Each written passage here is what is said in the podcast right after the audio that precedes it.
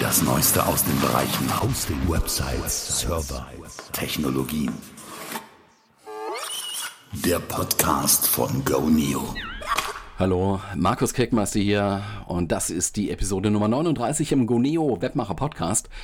Ja, GoNeo, wir sind Webhoster und wir machen diesen Podcast für alle Webseitenbetreiber, nicht nur für unsere Kunden oder nicht nur unsere Kunden ins B. Das ist also nicht ein reiner Werbepodcast oder so.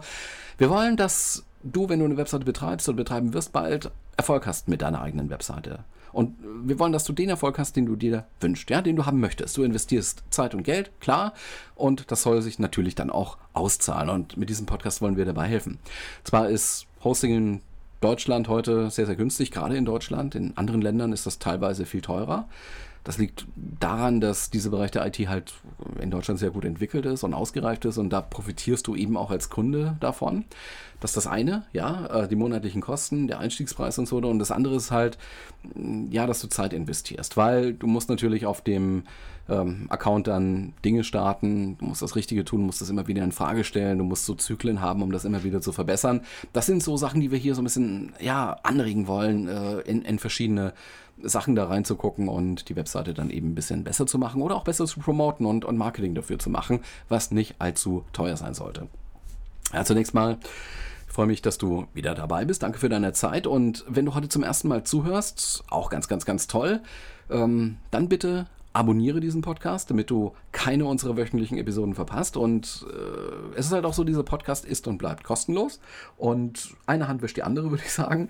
Wenn du schon gerade mal dabei bist, äh, wenn dich die Inhalte interessieren und wenn sie für dich nutzwertig sind, dann bitte vergib bei iTunes 5 Sterne. Ja, hm, wir leben in einer Plattformökonomie und das ist halt wichtig. Ne? Also daher bitte 5 Sterne bei iTunes und jetzt vorab noch ein kleiner, klitzekleiner, vier Zeilen umfassender Werbeblock hier auf meinem Skript. Ähm, wenn du risikoarm ins Hosting einsteigen möchtest, ohne große finanzielle Verpflichtungen, dann nimm Goneo. Hier gibt es bei uns ein Webhosting-Paket mit allem drum und dran, was du benötigst. Eine DE-Domain ist drin, Webspace ist drin, SSL von Let's Encrypt. Wir nutzen SSD für mehr Speed für deine Webseite. Du hast äh, Zugriff auf äh, PHP, also kannst PHP-Skripte benutzen. Du hast eine Datenbank auf äh, MySQL-Basis und das Ganze für gerade mal 2,99 Euro im Monat. Geh mal auf unsere Aktionsseite mit deinem Browser. Das ist http://goneo.hosting. Also ist wirklich goneo.hosting einfach zu merken. Jetzt ein bisschen Housekeeping, also ein bisschen Rückblick auf die letzte Episode. In der vergangenen Woche habe ich hier über ein sehr, sehr aktuelles Thema geredet, was ich eigentlich vermeide, damit die Episoden ein bisschen zeitloser sind. Natürlich entwickelt sich alles weiter und wir haben da eine Dynamik drin, aber okay, letzte Woche war es ein bisschen an, an der aktuellen Nachrichtenlage aufgehängt, aber es passt zu unserer Background-Story. Da ging es um ein Urteil des Europäischen Gerichtshofs in Sachen Facebook Fanpages, Facebook Seiten und Datenschutz, beziehungsweise um Mitverantwortung der Betreiber einer solchen Facebook-Page bei eventuellen Datenschutzverstößen seitens Facebook. Und ja, jetzt mal so als Update, eine Woche später gibt es keine großen Neuigkeiten dazu. Jetzt fangen die Leute eher an, über was anderes zu reden, ne? über, über die nächste europäische Geschichte. Eine neue Version des Leistungsschutzrechts. Da kommt aus Europa was auf uns zu, beziehungsweise auf die anderen Europäer zu. Wir haben ja schon ein Leistungsschutzrecht in Deutschland. Das wird eventuell auch noch ein bisschen lustig, aber das soll jetzt gar nicht auch unser Thema sein. Ich meine nur also die die, die, die, die nächste Sau, in Anführungszeichen, die durchs Dorf getrieben wird, die steht schon parat. Ja, und ich habe dieses Thema halt äh, um die Facebook-Pages äh, aufgegriffen, um äh, erneut zu versuchen, deutlich zu machen, dass man schon auf seine gute, alte Website vertrauen und bauen sollte. Wobei ganz wichtig, die Worte gute alte setzen wir jetzt mal in Anführungszeichen, denn das ist eigentlich so das Leitthema für viele. Also nicht das Leitthema, sondern wirklich das Leitthema. Also die Leute müssen sich, äh, wenn du Webseitenbetreiber bist, musst du dich drum kümmern. Ja, das ist halt deswegen Leitthema. Für viele ist das wirklich so, wo kriege ich die Zeit her, wo kriege ich die Ideen her, wo kriege ich die Inhalte her. Und das bringt mich jetzt aus dem Housekeeping zum aktuellen Thema dieser Episode. Ich habe nämlich versucht zusammenzustellen, woran eigentlich viele Websites leiden. Also, ja, ich, ich schaue mir so, ich sag mal in der Woche mindestens 20 bis 50 Websites an, auch unterschiedlicher Art, quer durch die Bank, unterschiedliche Größenordnung. Denn man, man hat ja oft den Effekt, dass man halt die großen und die guten Sites sieht. Die bekommt man zu Gesicht, deswegen sind sie halt groß und gut. Und die, die wenig sichtbaren, die fallen unter den Tisch, ne? Und für so eine Frage, was haben die anderen, was, äh, oder was haben die, die Kleinen nicht, was die Großen haben, ist es so eine Grundsatzfrage. Da muss man halt die, die Kleinen da mal angucken und mal gucken, was, was ist eigentlich so das ähm, Auffälligste. Ja, und das kann man dann auch zu Gruppen zusammenfassen oder ich versuche es jetzt mal in einer dieser berühmten Clickbait-Listen und, und, und nenn diesen Artikel mal sechs eklatante und erfolgsverhindernde Fehler, die du als Webseitenbetreiber vermeiden solltest. Also dabei will ich jetzt auch nicht nur es bei einer Fehlerbeschreibung belassen, sondern ich wollte auch da ein paar Hacks mitgeben, wenn, wenn das geht. Ne? Also so ein paar schnell umsetzbare Tipps, um das Ganze dann anzugehen. Den ersten großen Bereich, und das ist auch so der, der etwas schwammige Bereich in, diesem, in dieser Sechserliste, ist die Technik, Technologie. Also der Code ist unkorrekt, es, es fehlt die Konsistenz, es ist alter Code verwendet, nämlich nicht HTML5, ähm, sondern ja, irgendwas noch, also XHTML oder was noch älteres und ähm, diese berühmte Mixed Content, wenn aus dem äh, Code eine Seite aufgerufen wird oder eine Ressource aufgerufen wird mit HTTP Doppelpunkt statt HTTPS Doppelpunkt. Das ist dann dieser Mixed Content für den Fall, dass die Seite, aus der diese Ressourcen verlinkt sind, mit HTTPS aufgerufen wird. Das ist jetzt ein bisschen ähm, komplex, aber ich glaube, du weißt, was ich meine. Fangen wir mal ein bisschen weiter vorne an. Also ich äh, meine hier mit Technik äh, und Technikprobleme vor allem solche Fehler, die im Browser dann auch mal sichtbar werden und ganz augenfällig sind zum Beispiel Fehler, die der Server ausgibt. Das kann der berühmte Fehler 404 sein, ein Statuscode, der aussagt, dass eine angeforderte Ressource, eine angeforderte Webseite nicht gefunden werden kann. Ja, da liegt nichts unter dieser Angabe. Sowas kann passieren, sollte aber repariert werden wenn es um einen Link nach draußen geht, äh, der auf eine andere Domain zeigt, dann hat man meistens nur die Möglichkeit, diesen Link, der irgendwo im Content ist, halt zu entfernen. Oder vielleicht findet man eine neue Quelle oder so. Bei eigenen Inhalten ist es so, dass, dass auch mal da ein 404 auftreten kann, wenn man sich in, in der Link-Angabe äh, vertippt hat oder so. Oder wenn man auch mal so im Aufräumen oder im, im Umstrukturieren eine Seite verschoben hat oder umbenannt hat ja, passiert. Dann, äh, ja, meistens macht man das ja mit Content-Management-System oder oft und viel. Da kann es schon mal passieren. Meist werden zwar die Navigationslinks dann angepasst, wenn man die Seite dann verändert, aber äh, Verlinkungen, die man direkt aus dem Text heraus, ne, aus einem Beitrag vielleicht, auf eine andere Seite gemacht hat im eigenen Auftritt, dann, dann wird das nicht angepasst. Ja, und dann kommt es vor, dass äh, HTML-Seiten auch mal gelöscht werden. Pff, warum auch immer, weil man meint, die sind nicht mehr relevant oder sind nicht mehr korrekt und einfach Delete und Papierkorb. Aber vielleicht ist diese Seite ja irgendwo im eigenen Auftritt verlinkt. Bei Bildern hat man das Problem auch oft. Ne? Ähm, das sollte man im Auge behalten. Gerade wenn man so Aufräumaktionen vor sich hat. Es gibt schon einige Content-Management-Systeme, die weisen einen darauf hin, hey, Vorsicht, diese Ressource ist irgendwo verlinkt und sagt dann auch wo und man kann das sozusagen angehen. Manche Content-Management-Systeme machen das eben auch nicht so. Und jetzt muss man irgendwie drauf kommen, ob denn überhaupt 404 Fehler irgendwo entstehen. Es gibt da Tools. Ich schreibe auch zwei, drei mit hier in die Show Notes. Du kannst aber auch die Fehlerlog-Files angucken und durchanalysieren, die der Server sowieso schreibt. Die findest du auf deinem ähm, wenn du Kunde bei Goneo bist zumindest, auf deinem Hosting-Account unter Logs. Wahlweise kannst du auch in der Goneo-Statistik zugänglich über das Kundencenter, wenn du bei uns Kunde bist, kannst du auch nachgucken. Da gibt es eine Sektion, die heißt Anfragen nach Statuscodes. Und äh, da gibt es dir die Anzahl aus oder die prozentuale Anzahl zumindest. Wie viele äh, 200er sind denn ähm, aufgetreten? Das sollte so in der idealen Welt auf 100% oder sowas kommen. In einer idealen Welt. Meistens hat man trotzdem ein paar andere Statuscodes. Also 404 werden auf jeden Fall dabei sein. Ähm, wenn der prozentuelle Anteil dann doch recht hoch ist, such nach den fehlerhaften Seiten. Du wirst auch feststellen, dass äh, irgendwelche Crawler oder irgendwelche Leute nach Webseiten suchen, die bei dir überhaupt nicht da sind, also auch äh, überhaupt nicht da sein sollen. Also viele scannen da einfach, äh, gibt es da diese, diese, diese Login-PHP-Datei für irgendein Content-Management-System oder sowas. Da suchen die Leute dann halt Lücken, um sich da über Brute-Force-Attacken oder sowas da mal ähm, einzuloggen oder so. Aber ähm, du, du, du weißt ja, was da sein sollte oder nicht. Also das wäre so der erste Ansatz. Schau mal rein, was ist eigentlich, was sagt eigentlich die Statistik? Dann gibt es äh, neben diesem oft auftretenden 404 auch noch den Fehler 500. Der ist ein bisschen kritischer. Da kommt der Server mit irgendeinem Skript nicht oder nicht mehr zurecht tritt oft auf, wenn, wenn man so ein Update durchgeführt hat, ne? von, von einer Content-Management-Version auf die nächste oder man wechselt die PHP-Version oder die wurden zwangsweise gewechselt, auch sowas soll vorkommen, oder du schaltest von Moduleinbindung von PHP auf CGI. Eventuell stinkt die HTXS-Datei, das sind dann irgendwelche ja, äh, Direktiven reingekommen, die der Server halt nicht mehr verträgt. Mm, du kannst im Zweifelsfall auf jeden Fall in den Logdateien nachgucken, also zumindest in den Fehlerlogdateien.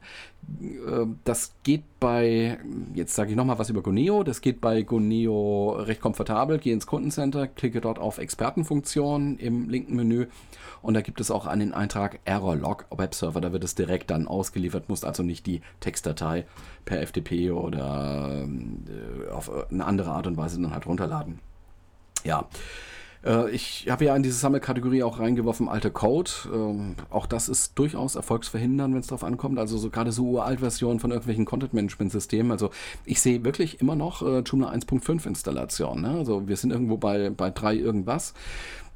Standard sollte heute HTML5 sein, aber mm, gut, äh, XHTML, XHTML strict oder, oder wenn irgendwelche Sachen noch älter sind, müsste man halt mal renovieren, ne?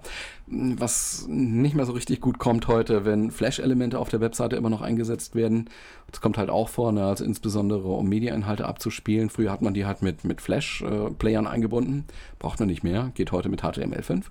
Also sowas, wenn halt auftritt, sind Zeichen dafür, dass die Seite nicht mehr auf dem aktuellen Stand der Technologie ist. Das sehen Suchmaschinen und das sehen auch User. Ja? Das, das sieht man Seiten einfach an, dass sie hornalt sind. Also es ist, es ist völlig klar so, wirkliche Versionsmigrationen können manchmal wirklich schmerzhaft sein. Also wie kriegt man die Inhalte rüber, ohne alles neu schreiben zu müssen oder mit Copy-Paste alles einzustellen bei 100 Seiten. Da ist man schon ein bisschen drüber, aber irgendwann muss man diesen Weg gehen. Irgendwann findet man nicht mehr mehr Anleitungen äh, über, über dieses ganze alte Zeug, äh, wie man da am besten vorgeht. Und immer weniger Menschen, die man dann fragt, äh, offen im Web, die können dann, dann helfen, weil die löschen dann auch irgendwann mal ihre alten Beiträge über diese alten Migrationen oder sowas, was sie für irrelevant halten oder weil die einfach nicht mehr korrekt sind und nicht mehr gebraucht werden. Und ähm, dann nimmt man die halt raus. Also man sagt zwar immer, dass das Internet vergisst nichts, stimmt nicht ganz. Also es ist, Leute löschen auch Sachen, ja. Also das zum Problem alter oder kaputter Code. Das ist mir als erstes eingefallen in, für die Liste der sechs eklatantesten und erfolgverhindertsten Faktoren auf einer Webseite, die du als Webseitenbetreiber möglichst verhindern solltest. Als zweiten Punkt ist mir eingefallen, Webseite auf Subdomain. Ist äh, wirklich zweites Element von diesen sechs eklatanten erfolgsverhindernden Fehlern.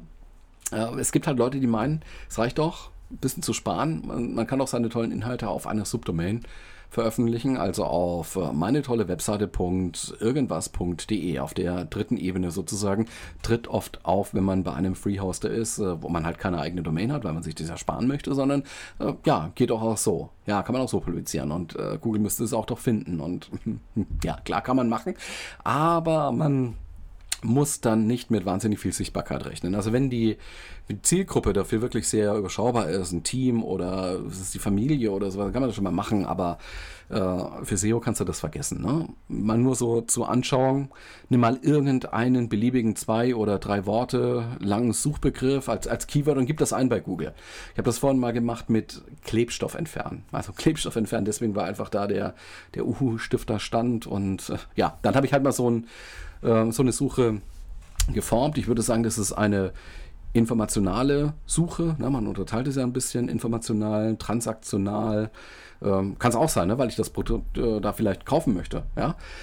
Der erste Treffer, der nicht mit www oder direkter Domain in dieser Suchergebnisliste war, war auf Seite 5 bei Google für Klebstoff entfernen. Ja, also vorher war immer www.irgendwas.de und äh, irgendwas.de und dann war halt slash äh, dann der Content.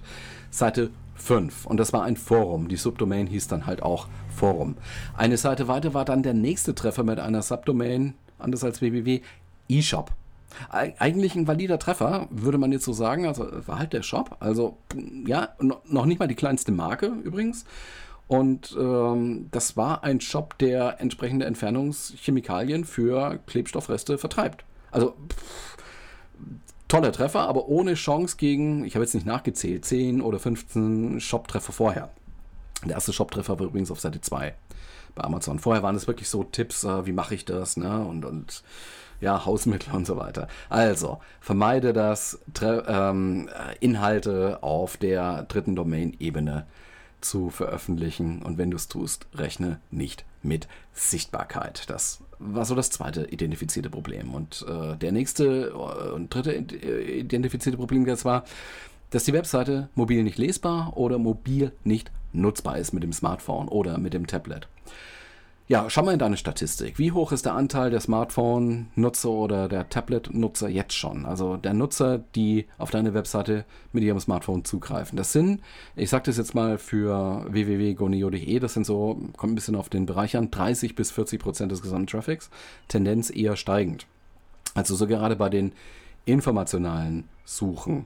Ja, ähm, vielleicht nicht so bei den navigationalen, aber bei den, bei den Erstsuchen, bei den informationalen Suchen nimmt man halt einfach schnell das Smartphone, was einem gerade einfällt, da möchte man die Information haben und tippt das dann schnell in die, äh, ja, in die Adresszeile ein des Browsers oder halt in die Omnibox des Browsers ein und dann kommt der Treffer und nichts nervt mehr, als wenn die Seite, die man sich da ausgewählt hat und geöffnet hat, nicht nutzbar ist. War alles viel zu klein geschrieben oder weil sich die Elemente so merkwürdig übereinander schieben. Alles schon gesehen. Ne? Es gibt da ja die Google Search Console hieß früher Google Webmaster Tools. Du solltest als Webseitenbetreiber da sowieso eines dieser kostenlosen Konten haben. Schau in die Show Notes, da schreibe ich das nochmal rein. Und in dieser Search Console hast du auch Zugriff auf ein oder sogar mehrere Tools, mit denen du die Mobilfreundlichkeit deiner Webseite testen kannst. Bei einem CMS, jetzt um das zu reparieren, ne, also die Hacks, ja, kannst du vielleicht ein anderes Theme oder Template benutzen, das responsiv ist und das Problem ist gelöst. Das kann sein, dass das schnell geht. Vielleicht hast du auch das, das äh, nicht responsive Theme, das du gerade einsetzt, ein bisschen hm, verbogen, ein bisschen verändert. Da musst du halt das sozusagen in der neuen Version dann nachbauen. Eine andere Möglichkeit wäre, du schickst den mobilen Traffic, muss erst gescannt werden, da ist das mobile Traffic, kommt da von einem Smartphone, also wie ist der User Agent sozusagen, schickst den mobilen Traffic auf eine andere Version deiner Webseite, also musst sozusagen zwei Webseiten nebeneinander pflegen wenn es mit einer responsiven Ansicht halt schwer wird. Manchmal geht das halt nicht. Ne? Dann, wie gesagt, brauchst du ein bisschen Code, damit der Server erkennt, ist es ein mobiler Zugriff oder, oder nicht. Ja, und dann kannst du ja eine mobile Version ausliefern. Falls noch nicht geschehen, angehen würde ich das Thema schon. Wie gesagt, also der mobile Suchtraffic steigt und der mobile Traffic steigt auf jeder Webseite. Smartphones gehen nicht mehr weg, Tablets gehen nicht mehr weg, dann haben wir noch diese Feltpads, das sind irgendwie Dinger dazwischen von der Bildschirmgröße her. Ne? Also adressiere das Problem. Man sollte jetzt nicht mehr auf die äh, auf große Erneuerung der, der Webseite warten, die vielleicht irgendwie eine andere Abteilung jetzt an. Sorry, äh, hat irgendwie geknallt hier, weil ich sonst Mikrofon gestoßen bin. Ähm, äh, also nicht auf das große neue Update warten, das dann irgendwie in vielleicht zwei, drei Jahren kommt oder so. Ähm, jetzt das Mobilthema angehen. So, der nächste Punkt auf der Liste der sechs Fehler, die zu weniger Erfolg und Misserfolg der eigenen Webseite führen könnten. Die Webseite ist zu langsam. Wird einfach zu langsam ausgeliefert. Ja, es gibt viel Forschung zu diesem Thema. Ja, man kann es auch ein bisschen umdrehen. Ne? Also niemand mag langsame Webseiten. Es behauptet wirklich niemand, dass es gut ist, wenn eine Webseite langsam ausgeliefert wird. Äh, sagt definitiv keine Studie. Es soll natürlich alles möglichst schnell gehen. Die Frage ist halt, was ist jetzt schnell? Was ist zu langsam in diesem Zusammenhang? Da gab es Forschung unter anderem von Nielsen. Ich habe da ja auch schon mal was geschrieben im Guneo Blog, 2014 übrigens. Aber das verlinke ich nochmal, weil äh, da ist diese, diese Studie zitiert, was die Seitenladegeschwindigkeit angeht. Ähm, sie soll schnell sein. Die Seiten sollen schnell laden, weil das menschliche Gehirn Limitierungen hat. Wie gesagt, schau mal in die Shownotes, da ist das komplett zitiert. Äh, ich gebe es hier nochmal ganz verkürzt wieder. Es ist halt so, dass bei irgendeinem technischen System eine Verzögerung von 100 Millisekunden oder weniger für den Menschen als sofort erscheint. Also das ist ganz direkt, äh, ja, also wir haben dann das Gefühl, dass die Maschine unmittelbar reagiert auf unser Verhalten und wir sind der Grund für die Reaktion der Maschine. Vielleicht sagt Google deshalb, also man möchte gerne so 100 bis 200 Millisekunden Latenz und nicht mehr. Das sind so die Zahlen, die da mal geäußert worden sind. So bis um eine Sekunde Verzögerung haben wir, also generell wir als Menschen, das Gefühl, dass die Reaktion der Maschine nahtlos auf unser Verhalten hin erfolgt und das signalisiert unserem Bewusstsein die Kontrolle über das System zu haben. Der User hat noch nicht das Gefühl, auf die Webseite zu warten, obwohl er eine Verzögerung bereits wahrnimmt. So, und jetzt kommen wir aus diesem Sekundenbereich hinaus in den Bereich 1 bis 10 Sekunden. Dann sieht sich der User der Maschine ausgesetzt. Also man wünscht sich, dass alles schneller gehen würde, aber man kommt äh, noch mit der Maschine zurecht. Nach 10 Sekunden denkt der Mensch bereits an etwas anderes. Er verliert den Fokus, richtet seine Aufmerksamkeit, was sowieso eine sehr, sehr begrenzte Ressource ist als äh, menschliche Ressource, richtet die Aufmerksamkeit auf andere Dinge. Aufmerksamkeit ist sehr begrenzt, eine wertvolle Ressource. Ja, das äußert sich dann am Ende in weniger Verkäufen, in weniger Newsletter-Opt-ins, in weniger Wiederbesuchen und so weiter und so weiter, in weniger Transaktionen insgesamt. So, das war der eine Punkt. So, der nächste Punkt auf dieser Sechserliste, kein SEO. Ja, bei, bei, bei dem Wort SEO schrecken jetzt Leute zusammen. Ich habe es heute erst wieder gelesen in der äh, 50. Ausgabe der Zeitschrift äh, Website Boosting, da ging es viel um SEO. SEO war oder ist auch für manche Leute immer noch richtig was, was Böses, was, uh, da wird was beeinflusst oder so. SEO, Suchmaschinen, Optimierungen. Es gibt, es gibt Leute, die denken und die, die sagen auch ganz offen, die Zeit für SEO ist vorbei. Aber Tatsache ist, irgendwie sollen Besucher auf die Webseite. Ja, was kann man da machen? Welche Möglichkeiten habe ich denn generell? Also du kannst, kannst dich in Social Media irgendwie tot posten und hoffen, dass doch ab und eine mal auf den Link zu deiner Seite klickt. Ja, du kannst dir den Traffic kaufen. Pay-per-Click, in AdWords, in Facebook, auf, auf ähm, äh, Twitter. Ja, da gibt es ein paar Möglichkeiten, kostet halt Geld. Du kannst auch darauf hoffen, dass deine User, die du mal irgendwie darauf hingewiesen hast, dass die sehr, sehr treu sind, immer wieder kommen und das anderen auch wirklich weitererzählen, weil sie das Material so geil finden, dass sie da äh, vorfinden und dass sie das so interessiert und davon meinen, das interessiert auch meine Freunde und sowas auch noch. Wenn das deine Strategie ist, investiere in die Inhalte. Oder du sorgst dafür, dass es äh, hier und da thematisch passende Links auf anderen Seiten gibt, dass die unsichtbaren, maschinenlesbaren Beschreibungen im Code, wie etwa die Meta-Tags, richtig verwendet werden und in Ordnung sind und dass die Inhalte informationsarchitektonisch sinnvoll aufbereitet sind und nutzbar sind und dann machst du SEO. Das ist SEO. SEO, Suchmaschinenoptimierung für Menschen, nicht für Google, aber damit finden dann Leute, deine, deine zukünftigen Kunden dein, dein Infoangebot. So wie ich vorhin Klebstoff entfernen gefunden habe. Genau so. Und jetzt haben wir noch zwei Punkte auf der Liste der sechs eklatantesten Fehler, die man auf Webseiten immer wieder findet und die du als Webseitenbetreiber unbedingt verhindern solltest. Zu wenig bis gar kein Inhalt ist der vorletzte Punkt. Ja, was ist passiert? Irgendwann hat jemand in der Firma oder in der Organisation gedacht, hey, wir brauchen eine Website. Gehört sich heute halt so. Und da gab es mal jemanden, der mit viel eigenem Engagement, intrinsischer Motivation das Seite aufgesetzt hat, weil er dachte, das ist der richtige Weg. Und er hatte ja eigentlich recht. Ne? Aber dann hat dieser jemand halt ein besseres Jobangebot bekommen, war frustriert, ist gegangen und war weg.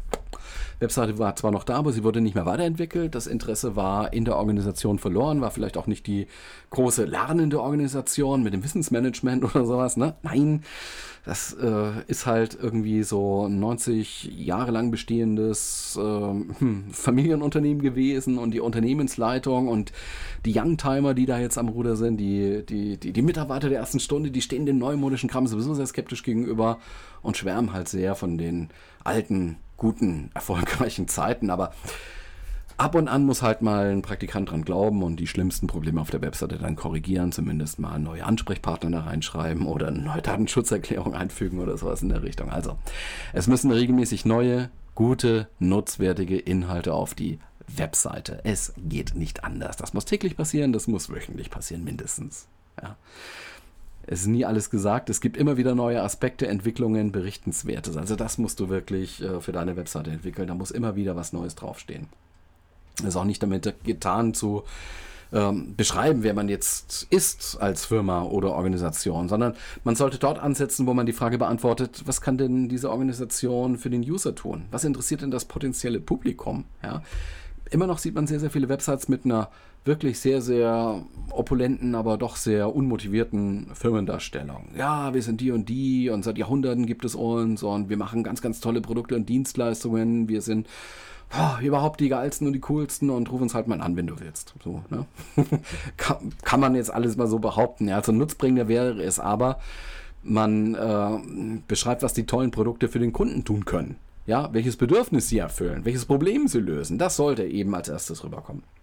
So, das war der vorletzte Punkt. Und jetzt der letzte Punkt auf meiner Sechserliste der eklatantesten und äh, problematischsten Fehler, die Erfolg im Web verhindern. Kein Plan. Kein Plan. Also, das ist der letzte Punkt. Last, not least. Ja, kein Plan. Hängt ein bisschen mit dem vorhergehenden zusammen. Also die Webseite ist so dahin gewachsen, wurde mal, irgendwann mal dahingestellt und immer mal wurde was vielleicht auch dazu geschrieben und ab und zu mal verbessert. Vielleicht gab es mal auch einen Relaunch, ja. Hat jemand mal ein Update gemacht und aber mit der Zeit verliert sich halt so der Fokus, wenn es überhaupt einen gab. Und äh, ja, wenn du Produkte online verkaufen willst, mach einen Shop. Wenn du Dienstleister bist, sag, was du für die Welt tun kannst und sei dabei konsequent. Eine Webseite hat technische und inhaltliche und auch ästhetische Aspekte, die ändern sich mit der Zeit. Die Dinge sind dynamisch, die verändern sich teilweise sehr, sehr schnell. Also wirklich, du brauchst nicht alle zwei Jahre einen Relaunch machen und da wieder pff, Tausende von Euro irgendwie äh, für eine Agentur dahinlegen, sondern es sind so die kleinen Schritte, mitgehen, ja. Wenn es ein Update gibt von irgendeinem Framework, spiel es ein. Wenn, wenn es irgendwie etwas gibt, was, was sich so rauskristallisiert als äh, Best Practice, als Mode meinetwegen auch, schau mal, ob du es nicht anpassen willst oder ob du dann mitgehen willst. Also plane deine Webseite so, wie du andere Werbematerialien planst. Nicht unbedingt alles ad hoc machen, auch nicht alles äh, so strikt, so langfristig, dass links und rechts kein Abweichen mehr möglich ist, aber äh, hab eine Idee, hab einen Plan, was als nächstes zu einem bestimmten Termin, Termin aus welchem Grund auf der Webseite passieren soll. Und habe ein Ziel, und zwar ein smartes Ziel, das, das spezifisch ist, nicht Nebel in Tüten, wie es ein anderer Podcast-Kollege gerne mal ausdrückt, Nebel in Tüten, sondern du brauchst ein Ziel, das messbar ist, das akzeptiert ist intern in deiner Organisation, das erreichbar ist, das realistisch ist und das einen Termin hat, das smart ist. Das heißt nämlich smart in diesem Zusammenhang als Akronym, als Ziel, Eigenschaft. Die Website ist ein Kostenfaktor, klar, Aufwand, Zeit laufen da rein, aber die Website ist eben auch ein Profitfaktor und als solches sollte man äh, diese Rolle im Geschäftserfolg auch begreifen. sollte zumindest so sein. Ja, das also zu den sechs Problemen, die auf Webseiten auffallen, die klar unter ihren Möglichkeiten bleiben. Es gibt auch einen Blogbeitrag zu diesem Podcast. Du kannst noch gerne weitere Aspekte oder, oder Auffälligkeiten hinzufügen, äh, die ich hier nicht gesehen habe. Vielleicht widersprichst du auch in dem anderen Punkt, einem oder anderen Punkt. Schreib's auf, schreib's in die Kommentare. Sehr, sehr gerne. Ansonsten wäre ich für heute da auch durch. Wichtig ist, äh, du fängst an. Wichtig ist, du tust etwas. Wichtig ist, du kommst ins Handeln. Ja, also es ist nicht damit getan, okay, jetzt habe ich das alles äh, gehört, ge gedacht und da ist auch was für mich dabei und in dem einen oder anderen Punkt erkenne ich ein Problem bei uns wieder. Nein, du musst es natürlich angehen. Das äh, wäre so ein bisschen das, was bei, diesem, äh, bei dieser Podcast-Episode vielleicht bleiben sollte. By the way, wenn du uns noch nicht kennst, Guneo, und uns kennenlernen möchtest, so wirklich niederschwellig starten möchtest, wir haben da noch einen Tipp für dich in Sachen Domain. Bei uns gibt es DE-Domains für Deutschland, DE-Domains ab 19 Cent im Monat. Du sparst dir auch die Einrichtungsgebühr auf folgende Aktionswebseite http://gonio.domains. Vorhin habe ich ja gonio.hosting erwähnt und jetzt erwähne ich hier gonio.domains. Suche auf dieser gonio.domains eine Domain auf dieser Aktionsseite, wie gesagt, ohne Setup-Gebühr. Du bekommst dazu eine Weiterleitung, bekommst eine Mail-Weiterleitung, lernen uns dadurch kennen. Du kannst das Produkt ja nachher upgraden zu einem E-Mail-Paket, zu einem Webhosting-Paket, wenn du willst auch zu einem Server-Paket. Du kannst bestehende Domains, die jetzt auch schon irgendwo registriert sind, DE-Domains, auch zu Goneo transferieren für diesen Preis, 19 Cent im Monat. Der Preis, wie gesagt, ist der gleiche, also goneo.domains. War jetzt noch ein bisschen Werbung am Ende dieser Episode 39 im Goneo Webmacher Podcast. Mein Name ist Markus Keckmeister. Herzlichen Dank für deine Zeit, fürs Zuhören. Vergiss bitte das nicht mit den Sternen auf iTunes, fünf Sterne. Ich wünsche dir jetzt ein wundervolles Wochenende mit allem, was dazu gehört. Maximale Erfolge mit deiner eigenen Website und bis nächste Woche. Würde mich freuen. Bis dann. Ciao.